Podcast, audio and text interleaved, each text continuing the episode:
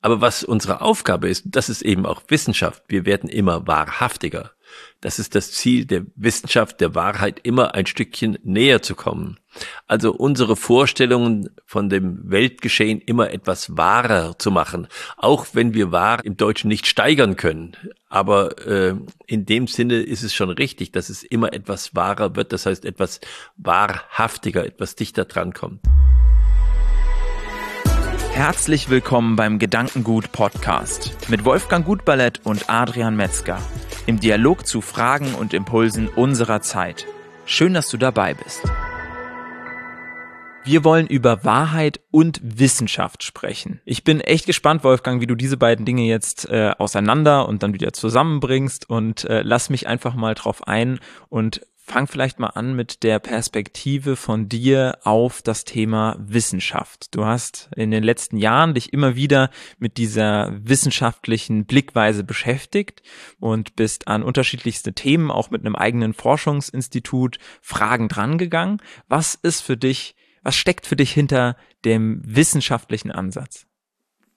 Dass die Wissenschaft ist ja ein schönes Wort, Wissenschaft. Ne? Die Wissenschaft schafft Wissen.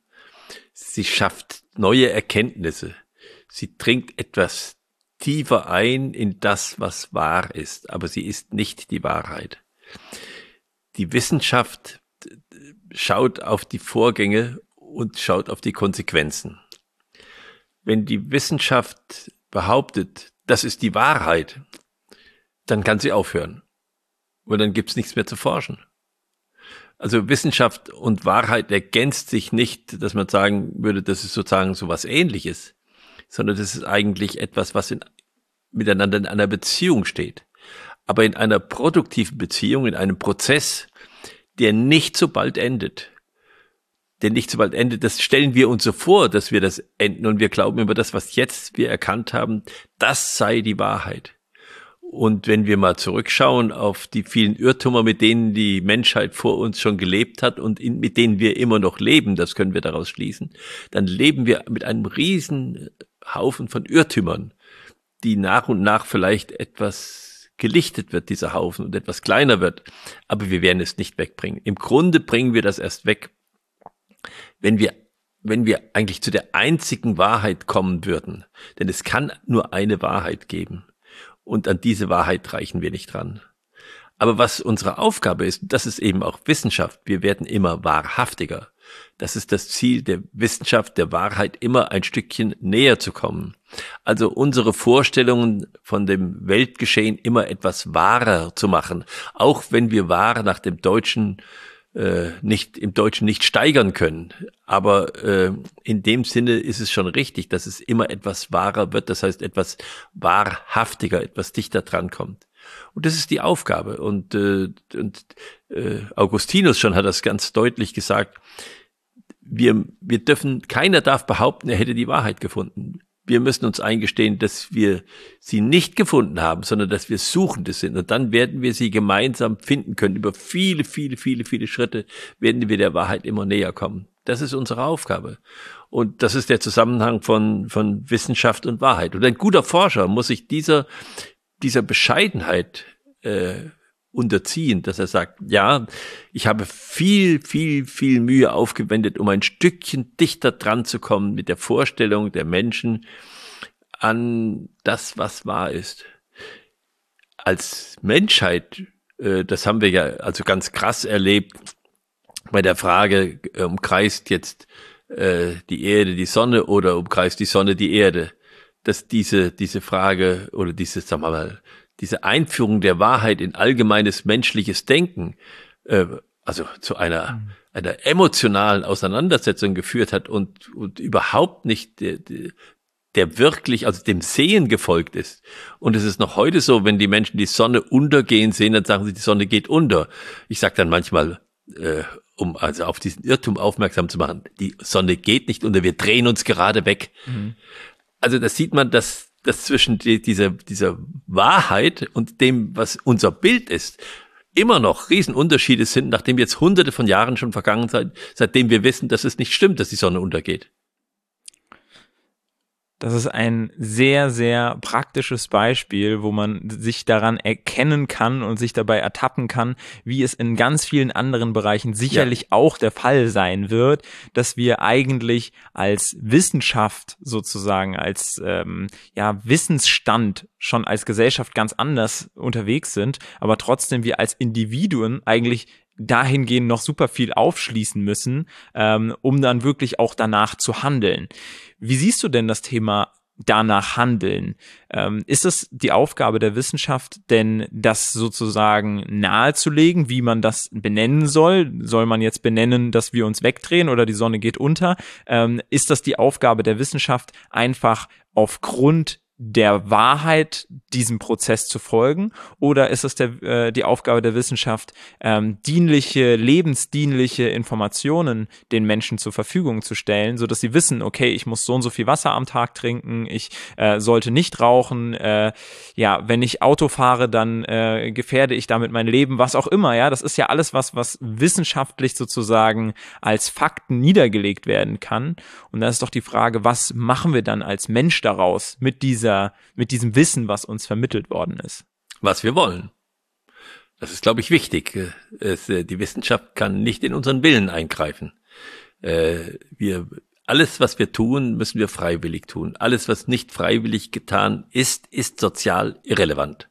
Das heißt, alles, was nicht freiwillig getan ist und erzwungen worden ist, wird irgendwann durch einen Widerstand bezahlt werden müssen. Das ist für mich ein Naturgesetz. Jetzt ist kein Naturgesetz für die meisten Menschen. Für mich ist es ein geistiges Naturgesetz, dass das nicht geht. Also die Wissenschaft hat die Aufgabe, uns vorzustellen, welche Konsequenzen etwas hat. Also wenn ich bestimmte Stoffe zueinander bringe, dann ist eine große Wahrscheinlichkeit gegeben, dass eine ganz bestimmte Reaktion erfolgt. Also wenn ich Wasserstoff und Sauerstoff zusammenbringe, dann wird sich das leicht entzünden und dann gibt es einen Knall und das ist nicht ganz ungefährlich. Das Knallgas. Und das muss sie uns sagen. Und ob wir das dann erzeugen oder nicht erzeugen, oder an Silvester lauter solchen, solche Sachen machen, weil wir es gerne krachen hören und dann hoffen, dass wir das noch im Zaum behalten können, das ist unsere Sache. Diese, die, diese Willensfrage, äh, da gibt es natürlich die Frage, in einer Gesellschaft gibt es einen gemeinschaftlichen Willen. Und dieser gemeinschaftliche Willen, der muss dann auch volksbegründet sein. Und der Souverän einer, einer, einer Gemeinschaft, also in einer Demokratie, äh, der Souverän dieser, dieser Gemeinschaft ist das Parlament. Und das kann nur das Parlament und niemand sonst. Sonst, sonst sozusagen werden wir zu Schwierigkeiten führen, weil die Menschen sich nicht vertreten finden in dem äh, Wollen, was jetzt als Gesamtwollen äh, niedergelegt wird. Das heißt, du würdest auch im positiven wie im negativen Sinne die Wissenschaft ein Stück weit davon freisprechen, was sie an Wissen schafft und was dann mit diesem Wissen passiert.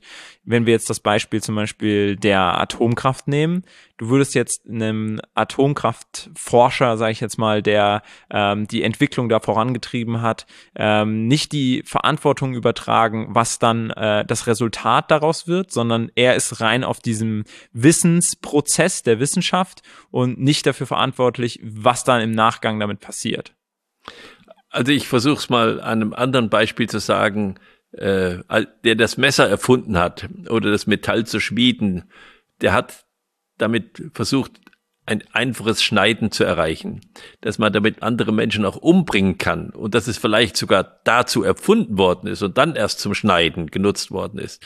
Das weiß ich jetzt nicht. Aber jedenfalls ist in, in allen Dingen, die wir haben, steckt eine eine widersprüchliche Verwendungsmöglichkeit oder eine unterschiedliche Verwendungsmöglichkeit. Und wir wissen, dass die, die Atomforscher da gerade in, nach dem Ende des Zweiten Weltkriegs und am Anfang oder danach sich große Gedanken gemacht haben und unterschiedliche Entscheidungen getroffen haben und versucht haben, äh, durch viele Erklärungen ihre Forschung zu ermöglichen, weil sie gesagt haben, sie dient einer positiven Nutzung. Aber sie wussten letztlich, dass eine große Gefahr da drin steckt. Und sie haben sich dann doch dafür entschieden, das zu machen. Sie werden sich auch gesagt haben, und wenn wir es nicht machen, machen es andere. Das sind alles so Gedanken, die man sich an dieser Stelle macht. Äh, es ändert nichts daran, dass sie eine, dass sie die Konsequenzen von dem, was danach damit passiert ist, irgendwie auf ihnen lasten. Und das wussten sie auch, das wussten sie bis zum Letzt. Was würdest du jetzt sagen in unserer Gesellschaft, welche Aufgabe trägt die Wissenschaft und übertragen wir der Wissenschaft teilweise Aufgaben, die sie eigentlich nicht übernehmen kann? Ja, wir haben Erwartungen an die Wissenschaft. Wir haben manchmal die Erwartung an die Wissenschaft, dass sie die Naturgesetze ändern könnte. Die Wissenschaft kann die Naturgesetze nicht ändern. Sie kann nur sagen, was passiert, wenn wir bestimmte Dinge machen oder sich ereignen. Oder sie kann sagen, ja, jetzt, wenn es jetzt sozusagen gar nicht mit unserem Tun zusammenhängt oder jetzt, wenn es, sagen wir mal, sehr indirekt ist, wie jetzt bei der Klimapolitik, dann kann sie sagen, wenn ihr das, das und das macht, das ist ja meistens sehr multifaktoriell, dann kann das und das passieren. Und wenn ihr das nicht wollt, dass das passiert, dann müsst ihr irgendwas ändern an den Eingangsbedingungen, dass das, der Ausgang nicht so ist, wie wir ihn prognostizieren. Oder wir irren uns. Auch das kann sein, äh, dass sie, dass sie die Zusammenhänge falsch erkennen. Äh, darauf muss sich die Wissenschaft beschränken. Und wenn die Politik versucht, die Wissenschaft äh, selektiv zu nutzen, um etwas, was sie gerne möchten, zu decken, dann sehen sie Misstrauen dann kommt Misstrauen auf zwischen der Frage der Wissenschaft und der Frage der Politik. Wie, sieht diese, du hast vorhin von einer Wahrheit gesprochen, der wir uns annähern. Ähm, wie sieht diese Wahrheit für dich aus? Kannst du da einen Einblick aus deiner Perspektive geben? Weil mir persönlich fällt es sehr, sehr schwer, mir irgendeine Art von absoluter Wahrheit vorzustellen.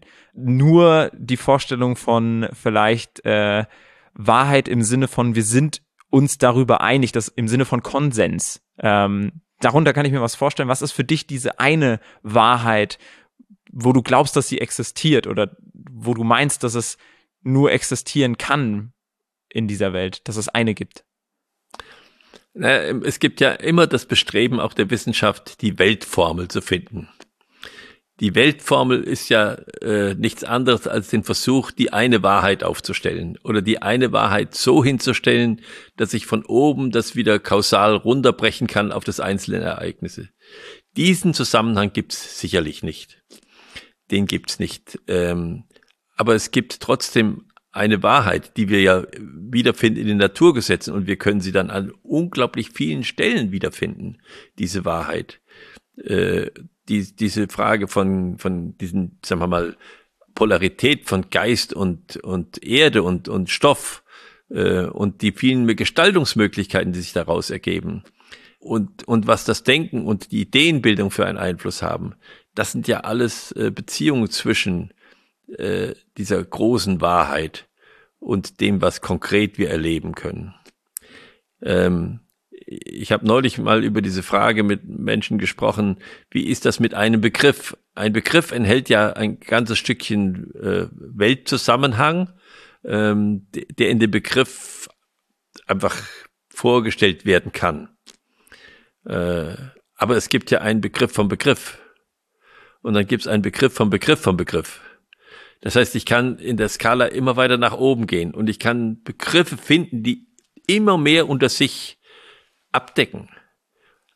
Das werden wir aber nicht können. Das heißt, es gibt viele, viele Stufen bis zu dem einen Wort, aus dem alles geworden ist. Wenn wir es im Johannesevangelium, es gibt das eine Wort, aus dem ist alles geworden. Und wenn wir, wenn wir das erfassen wollen, dann müssen wir diese ganzen Stufen des Werteprozesses zurückgehen, bis wir zu diesem einen Wort kommen. Das werden auch unsere Supercomputer nicht hinkriegen. Und insofern bleibt äh, eine, eine Freiheit der Entwicklung. Und ich glaube, wenn du es jetzt als Freiheit der Entwicklung definierst, ist es für mich eben dann auch ein Stück weit eine Wahrscheinlichkeit, die du vorhin schon mal aufgegriffen hast, im Sinne von, äh, wir als äh, Wissenschaft sozusagen haben ähm, herausgefunden, dass wenn man das und das zusammenbringt, dann habe ich eben Knallgas.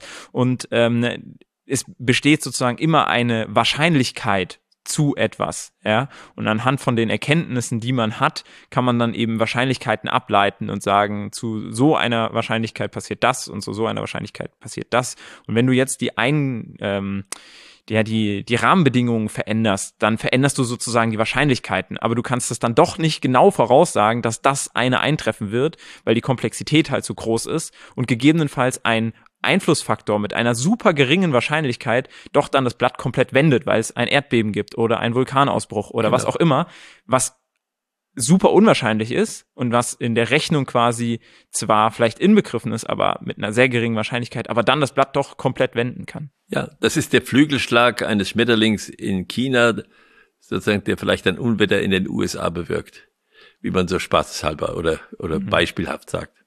Wir haben neulich zusammengesetzt bei Qualis, unserem Forschungsinstitut, und haben uns Gedanken gemacht, und da wird einfach deutlich, dass wir die Quantenphysik in ihrem Erkenntnisgehalt überhaupt nicht berücksichtigen. Danach ist ohnehin alles Wahrscheinlichkeit. Und danach kann ich gar nicht sagen, wo dieser Tisch hier, der hier steht, den ich hier, wo ich hier sage, das ist eine Kante. Ja, aber was ist das für eine Kante? Das ist eine Kante unseres, unserer Wahrnehmungsmöglichkeit. Aber es ist nicht die Kante des Tisches. Es ist die Kante unserer Wahrnehmungsmöglichkeit. In Wirklichkeit geht der Tisch viel, viel weiter nach der Quantenphysik etwa ein Kilometer, 1,3 Kilometer weit ist der Tisch noch spürbar. Aber wir können ihn nicht spüren. Genauso wenig, wie wir sagen können, äh, wie wir die Fernsehprogramme, die alle im Augenblick durch uns durchgehen, nicht spüren, weil wir keinen Decoder dafür haben. Wir haben keine Wahrnehmungsmöglichkeit dafür. Aber wir müssen wissen, dass alle Fernsehprogramme, die jetzt hier irgendwo empfangbar sind, dass die alle auf uns liegen. Gott sei Dank äh, haben wir keinen keinen Decoder in uns dafür. Wir würden sofort verrückt. Ja. Ja. Und das, da denken wir überhaupt nicht konsequent. Und da können wir in Bezug auf Wissenschaft und Konsequenzen noch vieles lernen und es wird auch unser Verhalten beeinflussen. Aber das ist, glaube ich, wichtig. Das ist dann individuell. Wir entwickeln uns als Menschen in unserem Willen und, und in unserer Eigenwilligkeit, die es braucht, im positiven Sinne, äh, die, die, die äh, müssen wir fördern. Und das heißt, wir müssen unser Denken anpassen an das, was die Wissenschaft schon weiß. Aber das ist ein eigener Schritt für jeden unterschiedlich und auch situativ unterschiedlich. Wo ist gerade der Engpassfaktor bei mir? Da gucke ich hin. Ich kann nicht alles verfolgen. Und letzten Endes auch ein Stück weit die Wissenschaft bewusst zu befragen ja. und nicht äh, zu sagen, alles, was die Wissenschaft hervorbringt, hat jetzt für mich eine Bedeutung. Richtig. Sondern zu überlegen, okay, wo möchte ich hin? Wie kann ich die Erkenntnisse dazu nutzen, dass ich die Eingangsbedingungen günstig stelle, dafür, dass ich da mit einer hohen Wahrscheinlichkeit da rauskomme, wo ich hinkomme, äh, wo ich hin will. Und dass man dann eigentlich überlegt, okay, welche äh, Informationen würden mir jetzt eigentlich dabei helfen, dahin zu kommen. Ja. Und sich nicht von allem sozusagen wuschig zu machen und zu überlegen, okay, was hat das jetzt für einen Einfluss und was hat das für einen Einfluss und ja. ständig diese neuen Informationen sich zu überlegen, sondern eigentlich teilweise ja ganz grundlegende Informationen, die die Wissenschaft schon seit, seit vielen, vielen Jahren, wie du es dargestellt hast, äh, eigentlich schon klargestellt haben, aber die immer noch nicht in unserem Sprachgebrauch, in unserem Denken äh, tatsächlich dann integriert sind. Ja. Also das ist eine spannende Sache. Da müsst, könnten wir noch mal einen Podcast machen über die Frage, wie ist das mit der Wissenschaft und deren Erkenntnis? In der Regel ist nur das als Wissenschaft anerkannt, was ich wiederholen kann, was sozusagen reproduzierbar ist. Das heißt aber, dass ganz bestimmte Bedingungen gegeben sein müssen, die ich steuern kann und alle anderen Bedingungen äh, sozusagen etwa ähnlich sein müssen oder keinen Einfluss haben, weil sie so schwach sind auf die Situation, äh, dass ich das dann wiederholen kann. Das heißt, im Grunde sozusagen ist, gilt das nur für ganz bestimmte Situationen, was die Wissenschaft sagt. Und das zu erweitern auf andere Situationen, da muss ich immer vorsichtiger sein, weil, weil, weil die Kon Konditionen anders sind und die Konditionen werden das Ergebnis verändern. Und dann sage ich, das ist nicht bewiesen, weil in dieser Konditionslage haben wir das noch nicht erforscht. Es ist trotzdem eine Wahrheit aber sie hat keine Relevanz. Und das ist eine spannende Frage, diese, diese, dieses Vorgehen in der Wissenschaft heute. Wie schaffe ich es, dass ich das so mache, dass ich Relevanz und Wahrheit, Beweisbarkeit habe? Nicht Wahrheit, sondern Beweisbarkeit habe. Mhm. Gut, das ist ein anderes Thema, aber es ist ein spannendes Thema. Es ist auf jeden Fall ein spannendes Thema und ich habe immer das Gefühl oder ich bin mir jetzt mittlerweile sehr sicher, äh, dass die Wahrscheinlichkeit nach so einem Podcast äh, denken zu müssen, sehr hoch ist, ja. um das wieder aufarbeiten zu können und zu überlegen, okay, was bedeutet das jetzt eigentlich? Ja. ja. Ähm, vielen Dank für deine Impulse, vielen Dank dir auch als Zuhörer, als Zuschauer, dass du wieder mit dabei warst und hoffentlich hast, geht's dir genauso wie mir, dass du jetzt äh, eigentlich voll gepumpt bist mit äh, Gedanken, wo du dich jetzt mit beschäftigen darfst. Und äh, genau, uns würde es freuen, wenn du dann beim nächsten Mal wieder einschaltest, entweder in unserem Videoformat auf YouTube oder auf allen möglichen Podcast-Plattformen sind wir auch vertreten und dann sind wir auch to go äh, dabei oder im Auto, wie auch immer es dir dann entsprechend passt. Äh, vielleicht ist die heutige Folge tatsächlich fürs Auto ein bisschen zu intensiv, aber ja, jetzt ist sie schon rum. die Warnung müssen wir, müssen wir uns dann im Voraus eigentlich überlegen. Also, vielen Dank fürs Zuschauen. Wir freuen uns, wenn du auch beim nächsten Mal wieder mit dabei bist.